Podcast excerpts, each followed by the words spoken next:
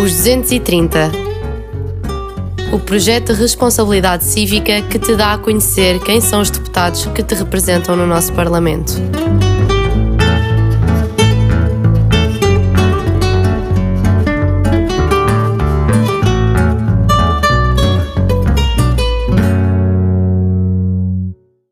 Olá, bem-vindos à segunda temporada do Projeto 230 e começamos com o Rui Tavares, deputado único do LIVRE. Muito bem-vindo. Olá, obrigado pelo convite.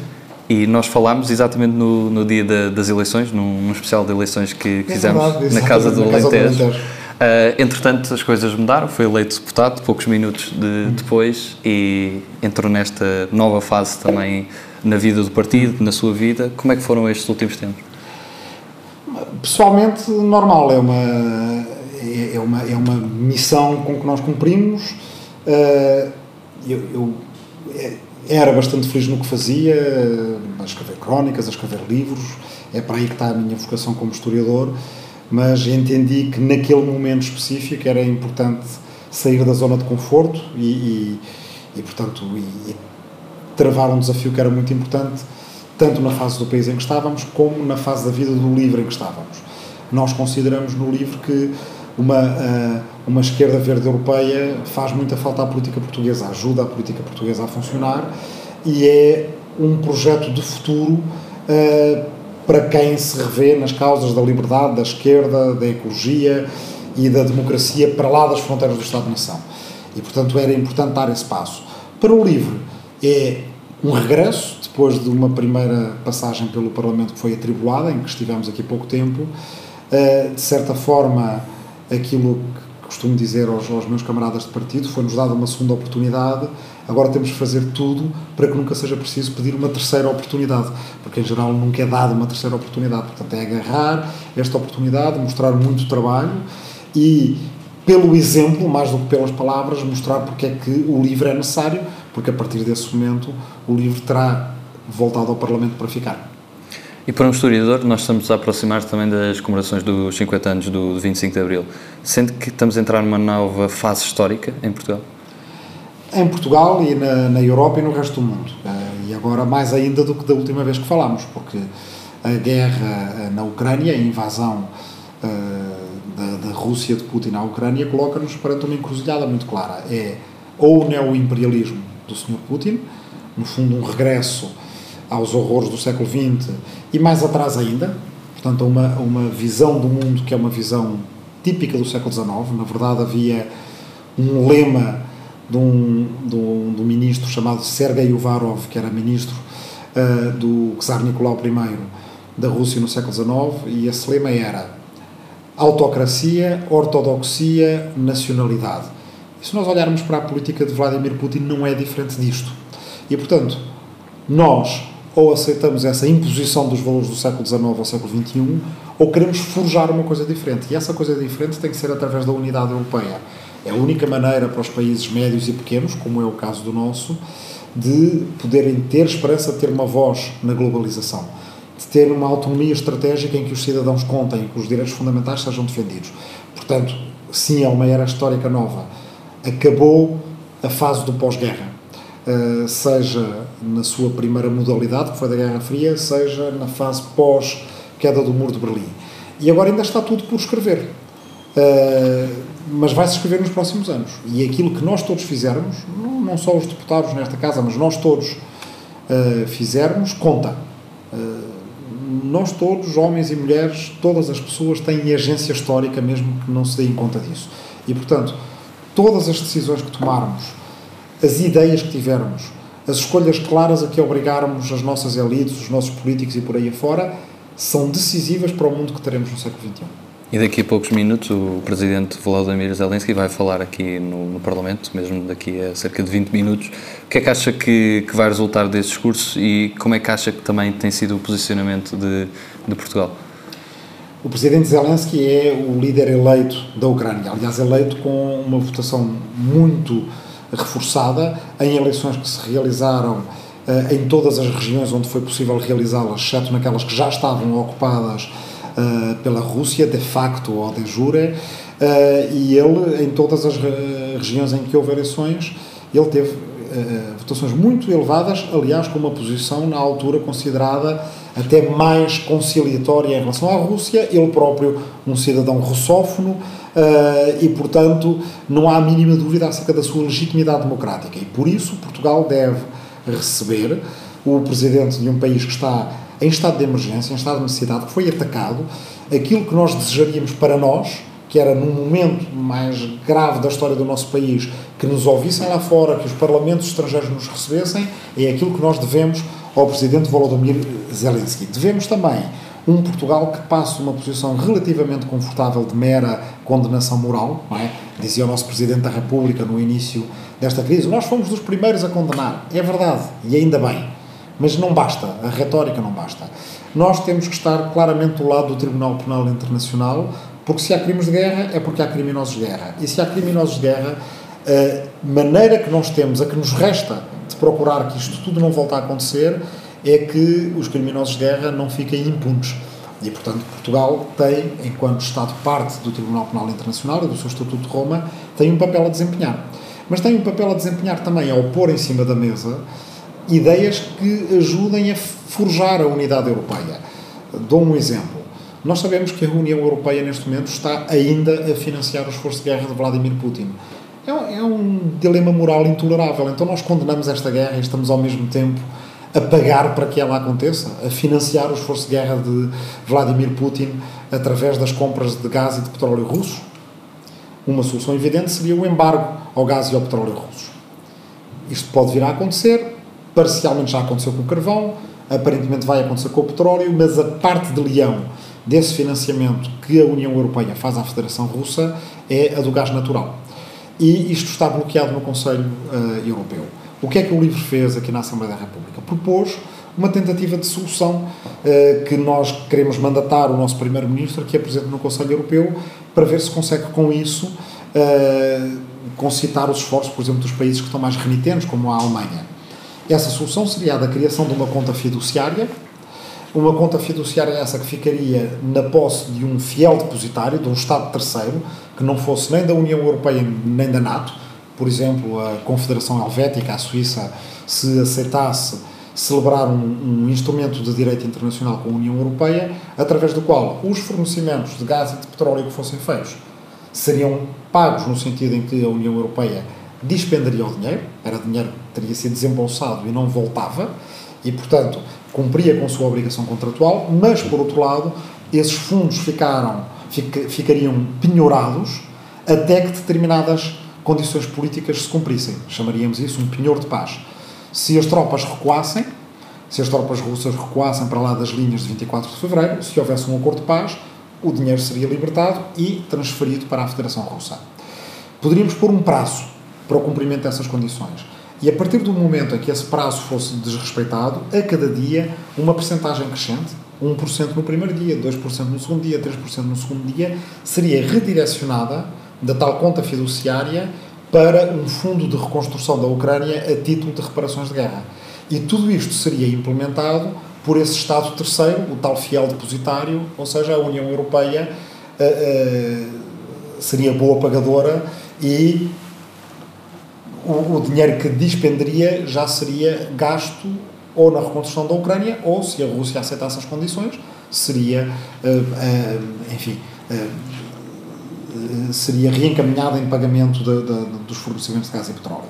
Esta, acho eu, é a função que nós devemos ter em Parlamentos Nacionais, perceber que também nos Parlamentos Nacionais se faz política europeia e, através dos Parlamentos Nacionais, nós podemos mandatar o nosso governo para posições que ele possa assumir em Conselho. Fomos fazer uma pesquisa e, tanto quanto nos demos conta, em décadas nesta Assembleia da República nunca tinha havido uma resolução deste género.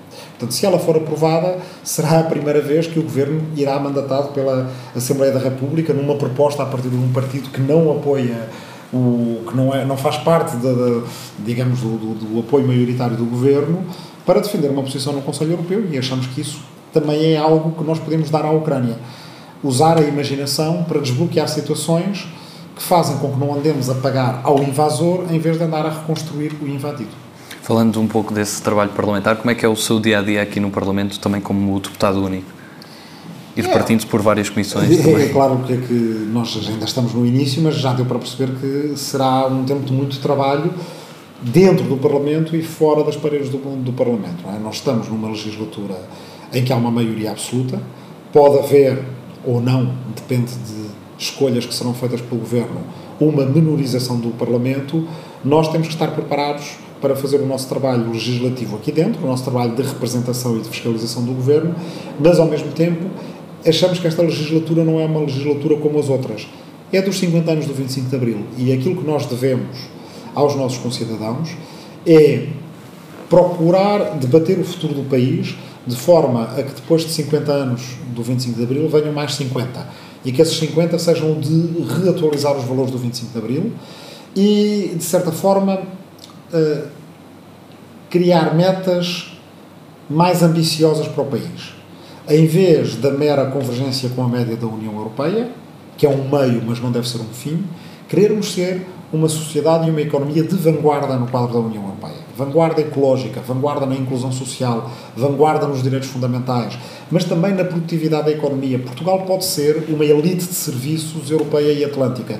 Com isso, pode ter uma economia de mais valor acrescentado, com mais uh, injeção de, de, de conhecimento, de tecnologia, de valorização das pessoas, do conhecimento e do território, de forma a que cada coisa que nós produzimos tenha mais valor acrescentado e permita fazer subir os salários, ter uma segurança social mais sustentável, arrecadar impostos que, mesmo que a família mediana pague menos, como a área da atividade económica se ampliou, permite recolher impostos que financiem serviços públicos de maior qualidade, serviços públicos de excelente qualidade, que tornam o país mais, mais atrativo, e este é um círculo virtuoso que nós temos que conseguir alcançar e que Portugal tem todas as condições para conseguir alcançar.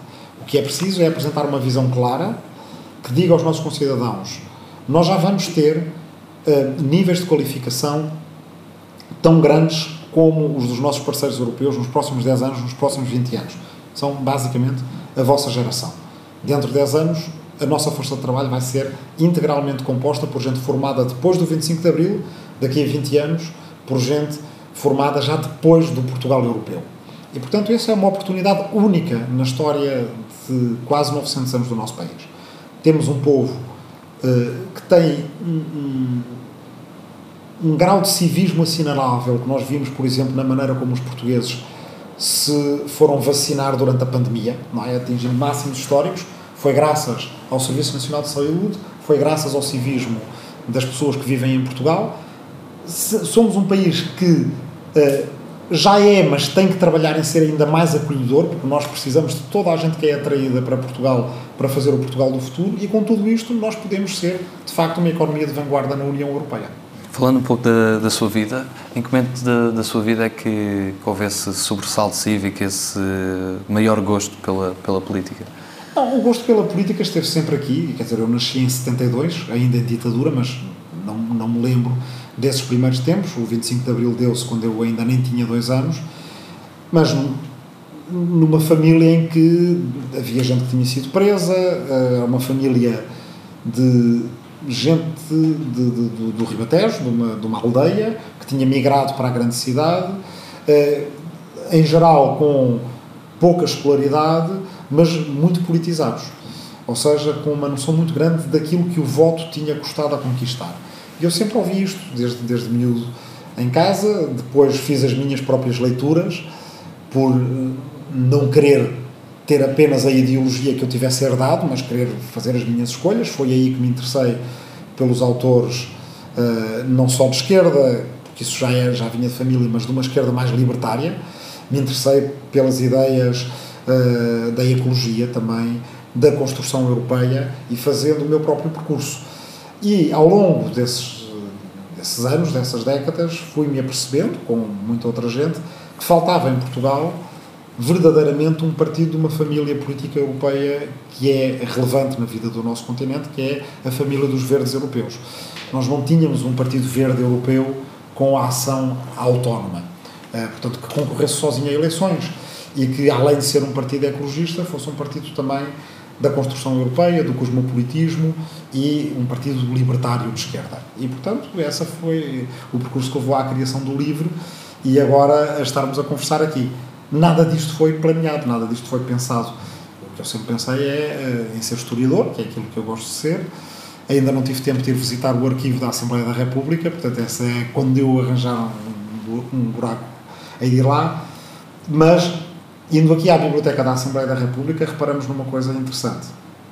A biblioteca chama-se Biblioteca Passos Manuel. É?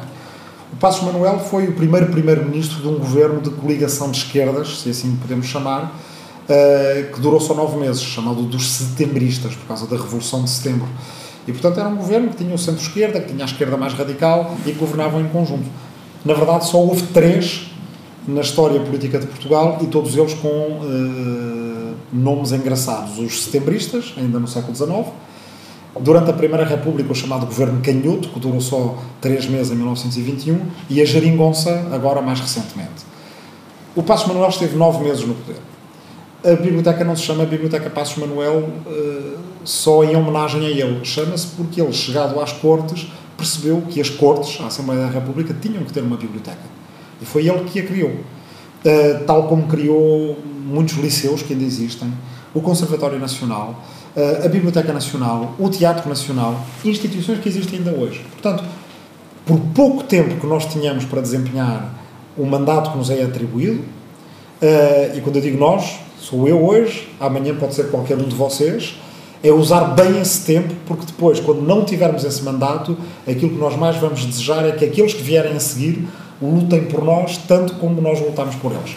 E, portanto, é possível fazê-lo e é isso. Quer dizer, o dia a dia tem que ser norteado por isso. Não é fazer a política de uma forma rotineira, como um emprego das 9 às 5, é aproveitar, porque é um privilégio uh, uh, ter este mandato e é para, quando este mandato acabar, pensarmos assim: é pá, fiz muita coisa. É, é, é, é começar a trabalhar no primeiro dia para, para a gente, no último dia, poder dizer isso.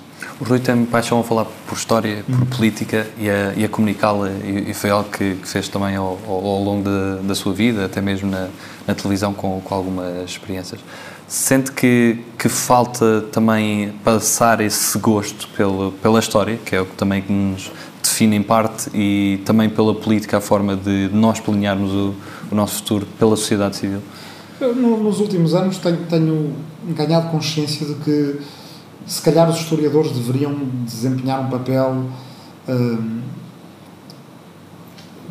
mais, como é que eu hei de dizer, um pouco mais confiante no espaço público. Nós todos os dias, no debate político, ouvimos economistas e damos uma enorme importância aos economistas. Nós todos os dias, no debate público, ouvimos juristas e os juristas têm uma importância fundamental. Uh, mas às vezes os historiadores podem nos dizer algumas coisas importantes, nomeadamente em épocas de crise como esta. Uh, há muitos anos que eu vinha escrevendo acerca da possibilidade de uma guerra no continente europeu.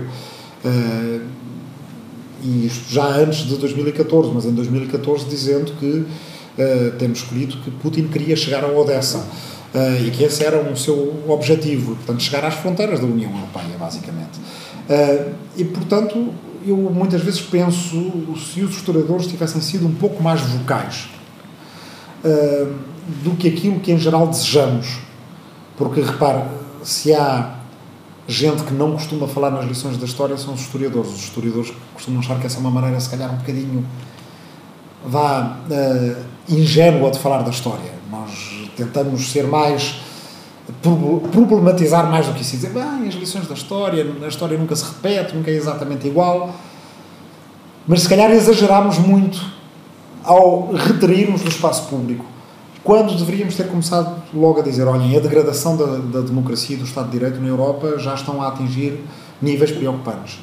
E ao atingir esses níveis, nós podemos de facto repetir erros análogos, nunca são os mesmos, são diferentes, mas são análogos àqueles que cometemos no passado. E portanto, sim, acho que uh, uh, a história tem importância no, no, no debate público e que uh, quem gosta de política deve ler acerca da história, porque se nós não aprendermos com história, afinal, com o que é que aprendemos? Passando a um conjunto de palavras uh, soltas, uma parte também mais, mais rápida, que peço que, que me associe estas palavras a uma palavra ou algumas palavras. A primeira é ironia. É uma ferramenta para a sobrevivência. Marquês de Pombal. Marquês de Pombal é o, o paradoxo do iluminismo. Mas esta não fui eu que inventei, é de um autor que se chama Kenneth Maxwell, tem a ver com alguém que uh, procurou uh, iluminar à força, o que é uma contradição nos termos. Parlamento Europeu. É, uma grande experiência de democracia transnacional, única no mundo. Energia nuclear. Energia nuclear, um risco uh, que é preciso conhecer e depois, dependendo do tipo de energia nuclear que estamos a falar, a de fissão, que é que toda a gente conhece, um perigo, a de fusão, uma eventual solução, porque seria completamente segura, uh, uh, barata e, na prática, uh, quase inesgotável. E há muitas experiências, mas fala-se sempre que, que, estamos a 20 anos. Exato, sempre a 20 anos, bem, mas a, a, União Europeia tem investido muito num, num reator de fusão chamado ITER e nós apoiamos esse, esse investimento. NATO. NATO, um artefacto da história, mas que está em risco de de uma eleição americana para diante, eh, basicamente passar a ser letra morta. E por isso a Europa tem que ter autonomia estratégica. Exército Europeu? Só em condições de democracia europeia. Ou seja, eh, é uma discussão, não, não, não, não vou fugir a ela nem mentir, é uma discussão complicada até para nós. Eh, e para mim, pessoalmente, eu defendo uma maior integração europeia, uma união política europeia e tenho enormes desconfianças em relação à ideia de um exército europeu, porque acho que, do ponto de vista da democracia interna da União Europeia, do respeito pelo Estado de Direito, não estamos tão avançados como, como deveríamos estar. A questão é que a situação histórica está a mudar muito rapidamente e nós temos que construir a democracia europeia muito rapidamente, porque senão os Estados-membros vão querer avançar na defesa sem termos uh, os instrumentos democráticos de controle dessa defesa europeia. Se pudesse almoçar com uma pessoa com quem nunca tivesse a oportunidade, quem é que seria? Ou várias? Da cena internacional, nacional? Não sei, não tenho assim, quer dizer, uh, os historiadores pensam mais em termos de mortos do que de vivos, não é? Quer dizer, é mais, é mais higiênico. Por outro lado, não, não podemos almoçar com eles, com quem é que eu gostaria de Pode ser do mundo da eu acho literatura. Teria, teria uma certa piada se um dos, dos velhos filósofos que teorizaram a, teorizaram a democracia, como Aristóteles, se a gente pudesse pegar neles numa máquina do tempo e despejá-los dentro de um parlamento como este e dizer, olha, nós chamamos a isto de democracia. E ver se, se eles nos diriam, porque eles quando a teorizavam era uma coisa muito diferente, era a democracia direta, e se eles entenderam, e se eles entenderiam que a democracia representativa foi aquilo que nós inventámos para adaptar a democracia a tempos novos. Qual é aquele país que nunca visitou e gostaria mesmo de visitar? Ui, tantos. gostaria de visitar a Índia. E no mundo da música, alguma banda ou artista favorito? Tenho muitos, gosto muito do Andrew Bird, que é um violinista e cantor, é um violinista, mas um violinista e guitarrista pop rock e cantor uh, que conheci no dia da eleição do presidente Obama em Chicago. E depois, para mim, música portuguesa, o Carlos Paredes é uma espécie de, de essência de Portugal em som. E literatura?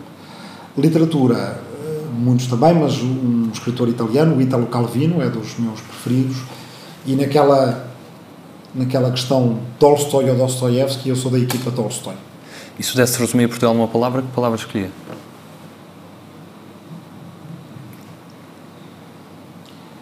Eh, eu diria. Ou quero que seja um país feliz. Mas outra expressão que eu também poderia empregar era uma utopia real que nós temos de construir todos os dias. E para terminarmos, porque tem que ir para Sim. o discurso do, do presidente ucraniano, que mensagem gostaria de deixar aos portugueses? Que nós somos capazes, nós somos capazes de criar um novo modelo de desenvolvimento. Uh, mas que só o faremos através de um grande debate nacional. Não é fechando as grandes questões nacionais aqui na, nos debates de rotina do Parlamento que vamos lá. As sociedades que foram capazes de dar o pulo são muito diferentes. Pode ser uma Coreia do Sul, pode ser uma Finlândia, pode ser uma Irlanda, umas são europeias, outras não são europeias, umas são da UE, as outras não, mas têm uma coisa em comum.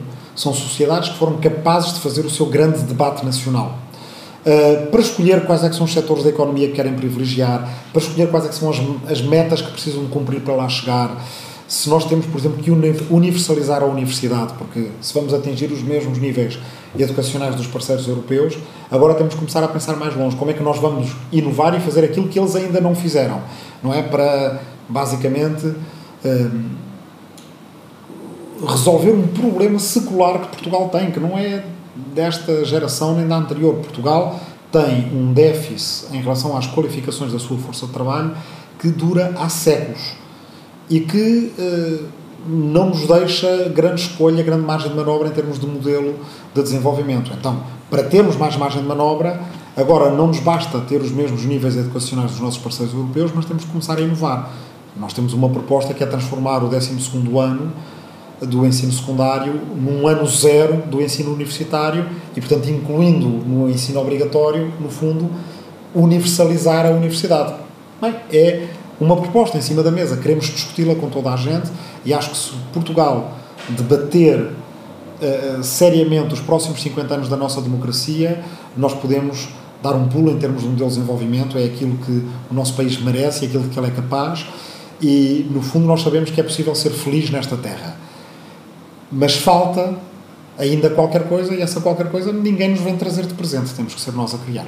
Doutor Tavares, muito obrigado por, obrigado, por esta nossa segunda conversa. E obrigado pelo, pela vossa missão, pelo serviço que vocês estão a cumprir, é, é verdadeiramente importante. E boa sorte para estes quatro anos. Muito obrigado. Muito obrigado. E terminamos mais uma entrevista. Fiquem atentos às entrevistas aos 230 deputados aqui na Assembleia da República.